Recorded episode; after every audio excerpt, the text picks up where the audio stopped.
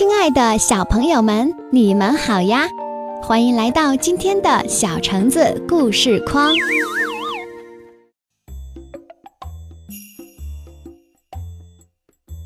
花瓣粉嘟嘟，桃树开满了粉红色的桃花，树下落满了粉红色的花瓣。小白兔捡起花瓣。想起了他的好朋友，我要把这些花瓣寄给他们。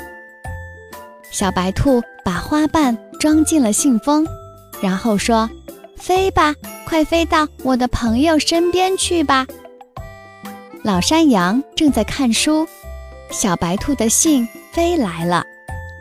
老山羊拆开信封，一片花瓣轻轻地落在他的书上。啊！多漂亮的书签呀！明天是小花猫的生日，它想要有一只好看的发夹，那该有多美！小白兔的信飞来了，小花猫拆开一看，乐得跳了起来。这正是我想要的发夹，还是粉红色的呢！小松鼠坐在树枝上，听妈妈讲故事。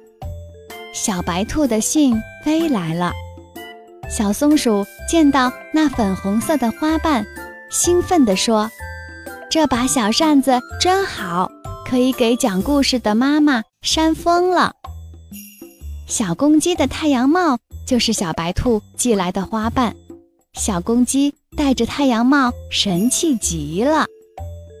小蚂蚁也收到了小白兔的花瓣，他说。这是一条多精致的小船呀！我正好乘着它到对岸搬粮食去。一天早晨，小溪边行走着一支有趣的队伍。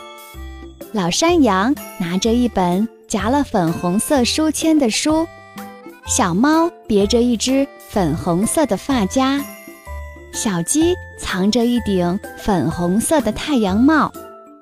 小松鼠摇着一把粉红色的扇子，咦，小溪里还飘来了一条粉红色的小船，小船上乘坐着许多蚂蚁。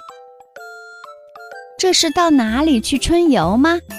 他们说我们要去小白兔的家。小白兔把他们领到老桃树下面说。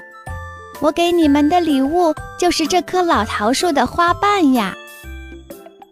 落完了粉红色花的老桃树，长出了绿色的叶子，在开过花的地方，长出了一颗颗淡绿色的桃子。大家围着老桃树，唱着春天的歌，跳着春天的舞。